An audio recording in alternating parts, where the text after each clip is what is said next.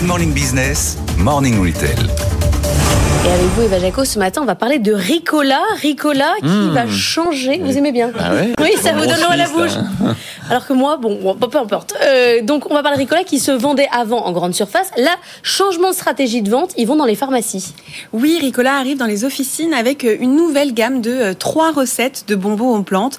Donc miel citron, citron menthol et menthe douce. Ça s'appelle Réconfort. Réconfort, ça s'appelle. Vous voyez? Je vais peut-être en prendre, effectivement.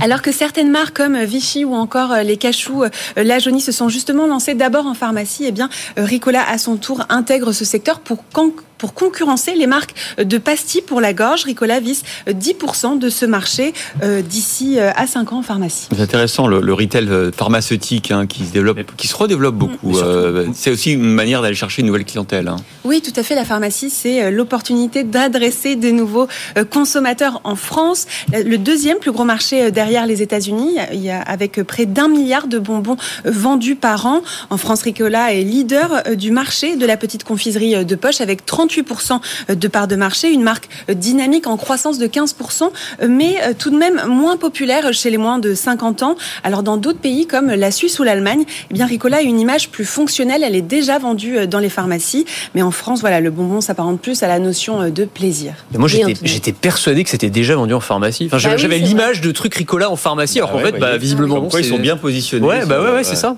Par contre, vous n'avez jamais été dans les boutiques Ricola. Il va y en avoir une deuxième à Paris. Il y en avait déjà une. hein. Ah ouais Oui, Ouais. le 17 octobre prochain, euh, euh, Ricola renouvelle l'expérience de la boutique. Alors ça se passera euh, à Paris, au Marais, jusqu'en avril 2024. L'objectif ici, c'est de mieux faire connaître la marque grâce à des expériences immersives, découverte de, de- des plantes qui composent les, les bonbons et On vous attirer, un- recouvre de bonbons.